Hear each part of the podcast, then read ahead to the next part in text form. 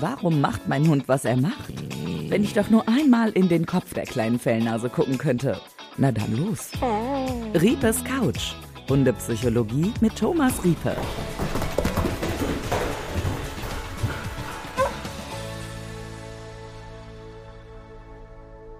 Ja, Riepes Couch. Thomas, was machst denn du eigentlich, wenn die Staffel 1 vorbei ist? Hast ja, hast ja gar nichts mehr zu tun. Ja, dann, dann, dann werde ich mich furchtbar langweilen. Nein. Nein, natürlich, natürlich nicht. Äh, Du hast, du hast genug um die Ohren, aber äh, trotzdem hört ihr jetzt gerade die, äh, ihr wisst es vielleicht noch gar nicht, aber es ist die letzte Folge erstmal von Staffel 1. Aber es wird ja eine zweite geben. es wird definitiv werden wir eine, eine zweite Staffel machen und lasst euch überraschen. Ja. Da wird es auch einige Neuigkeiten und ja, wirklich Überraschungen geben. Wir haben ja schon ein bisschen geplant, wie wir sie gestalten und wir können sagen, es wird was Neues geben, ein bisschen Ja. Unterschied und da freuen wir uns alle schon mal drauf. Aber wir wollen nicht zu viel verraten, da müsst ihr jetzt ein bisschen warten und geduldig sein. Genau. Zum Ende unserer Staffel 1 von Riebes Couch wollen wir mal nochmal, ja, eine ganz, ganz wichtige Frage klären, die du, glaube ich, auch häufig gestellt bekommst. Ich sag mal, man hat jetzt einen Hund und es läuft zwar gut, aber es läuft auch nicht immer gut und ich muss mir jetzt mal Hilfe dazu holen. Wie kann ich jetzt sicher sein, dass ich an jemanden gerate, sagen wir mal eine Tiertrainerin oder einen Tiertrainer oder einen Tierpsychologen, wie auch immer, der dann auch wirklich gut ist und, und den ich auch gebrauchen kann?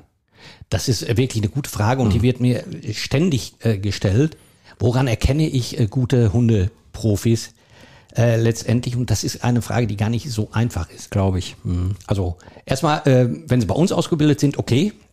Allgemein würde ich dann mal sagen, man kann ja auch mal fragen, was habt denn ihr da für Zertifikate, was habt ihr da für Ausbildung, Äh, äh, bevor ich klar. einen hab, ne? dass man einfach da mal so mal nachfragt. Genau, das ist ganz wichtig. Ähm, Es ist ja auch seit 2013 und 14 braucht man ja eine Erlaubnis, um in dem Beruf arbeiten zu dürfen. Okay. Vom äh, Veterinäramt. Laut Paragraph 11 äh, Tierschutzgesetz. Und ähm, eigentlich sollte man davon ausgehen, dass wenn man so eine Erlaubnis braucht, dass alle gleich ausgebildet sind, alle gleich gut sind.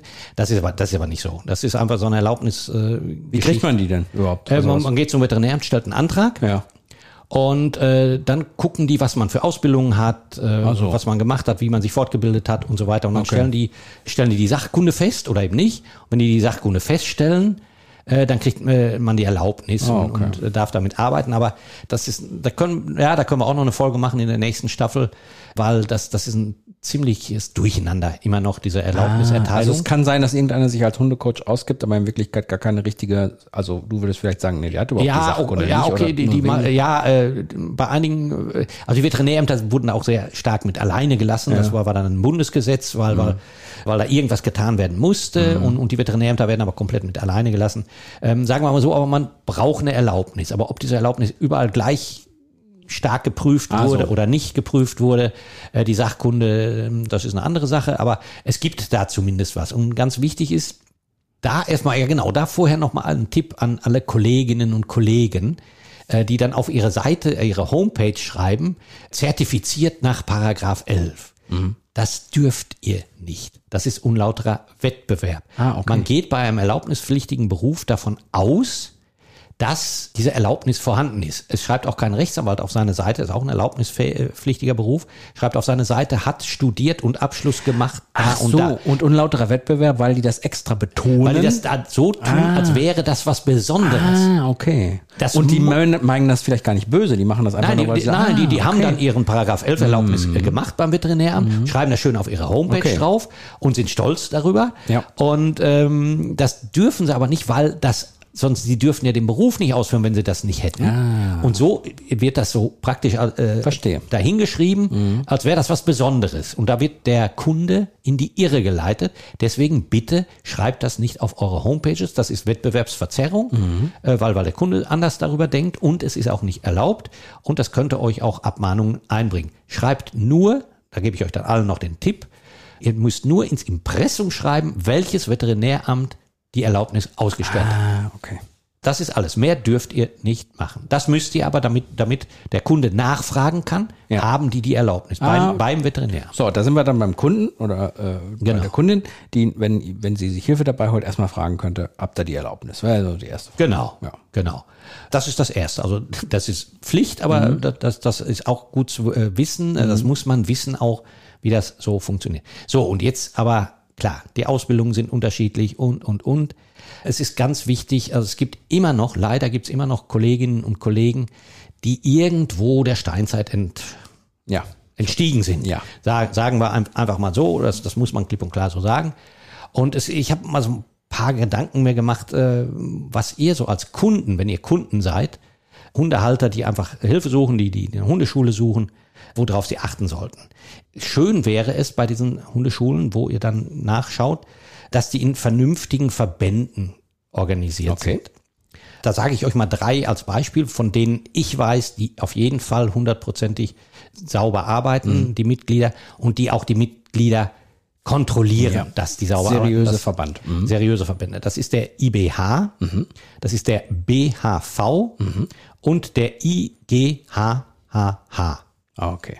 Wenn ihr diese drei googelt, da ähm, findet ihr auf jeden Fall, die Mitglieder sind gut. Man kann nicht für jedes Mitglied einstehen, aber sie werden zumindest überprüft und müssen äh, gewisse Voraussetzungen haben, die Qualität. Okay, wenn ich jetzt Kunde oder Kundin bin, könnte ich fragen, hey, sind Sie in irgendeinem Verband? Genau, das sollte am besten schon auf der Homepage dann äh, ersichtlich sein, Ja. wenn man, wenn man da Nicht irgendein Verband. Es gibt auch wieder. Ja, ich weiß, ich weiß, ich weiß. Mhm. Darum hört euch genau an, die drei, die ich gesagt habe, spult zurück und hört es euch ähm, genau an, weil da wird wirklich fair und positiv gearbeitet. Mhm.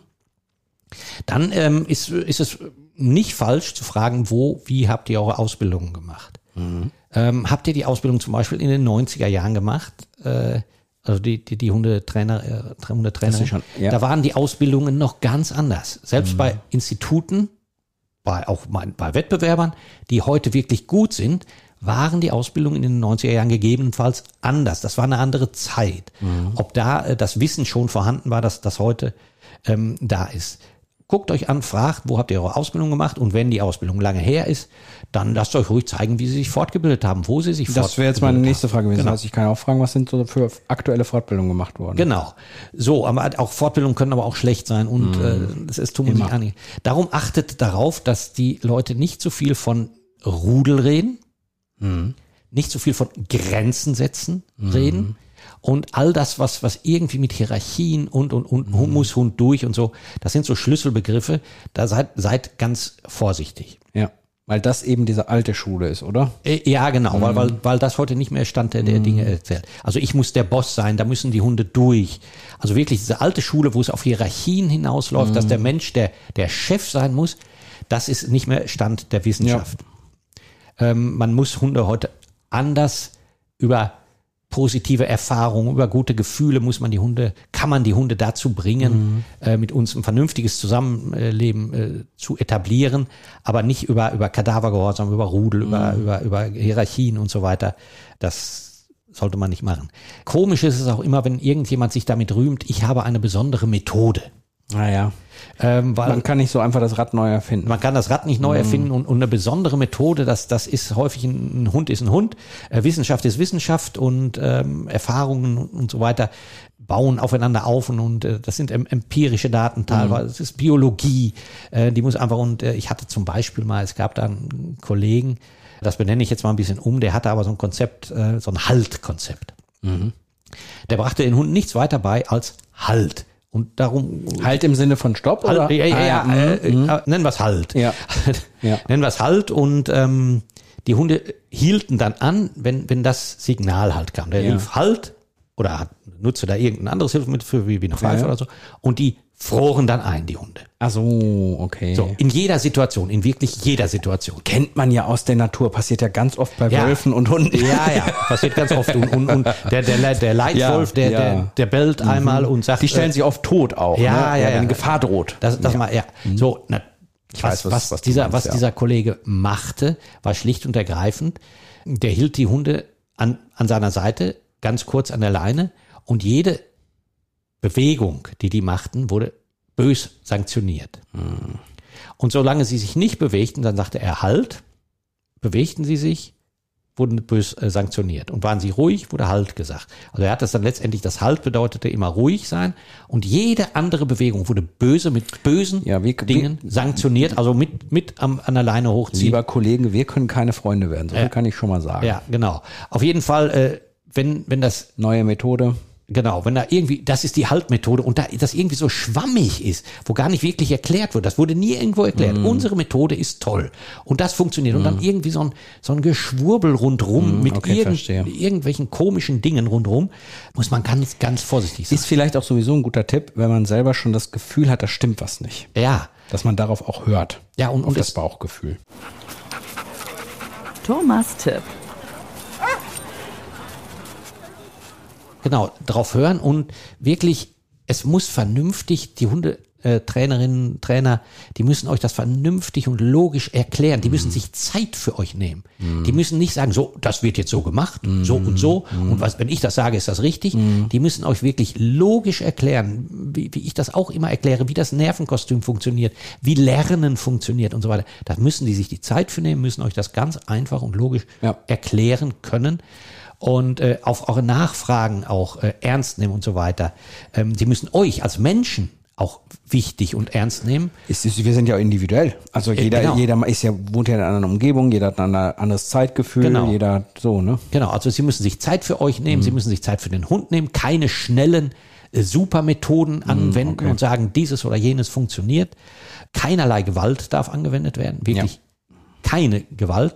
Und Gewalt ist schon je, ist jede Einschüchterung, ist, ist, ist jeder Klaps auf die Nase. Ist, ist, das ist alles ja Einschüchterung, dass der Hund Angst hat, etwas zu machen.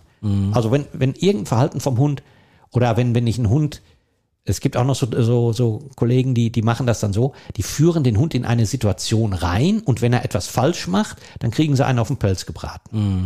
So ist, so- ist so der Klassiker. Oder wenn, wenn am- am, am Leine rucken oder so, die führen die in die Situation rein. Ein guter Trainer, gute Trainerin forciert solche Sachen nicht, sondern bestärkt den Hund von vornherein darin, wenn der Hund was Gutes macht. Ah, okay. Wenn, wenn er was, was, was macht, was, was gut passt, was gut reinpasst, dann wird das positiv verstärkt. Okay.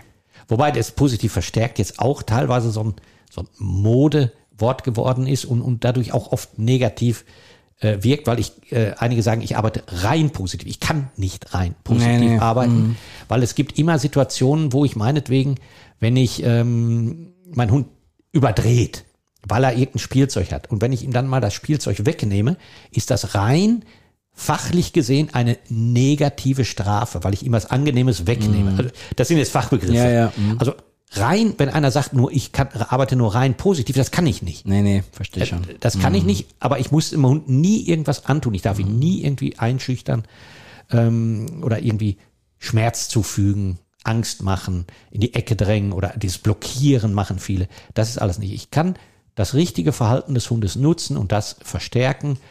Oder ich kann auch einfach den Hund Hund sein lassen und ihn über kognitives Lernen einfach lernen lassen. Okay. Durch Beobachten, durch Nachmachen, was ich ihm vorlebe. Das ist ganz, ganz wichtig. Auf jeden Fall keine Hundetrainer, keine Hundetrainerin nehmen, die in irgendeiner Form einen Hund einschüchtern. Gut. Tolle Tipps bis hier Ja. auf jeden Fall. Also Das, ich glaube, ähm, das war, war wahrscheinlich ja. auch schon vieles, ne? Genau. Vieles drin.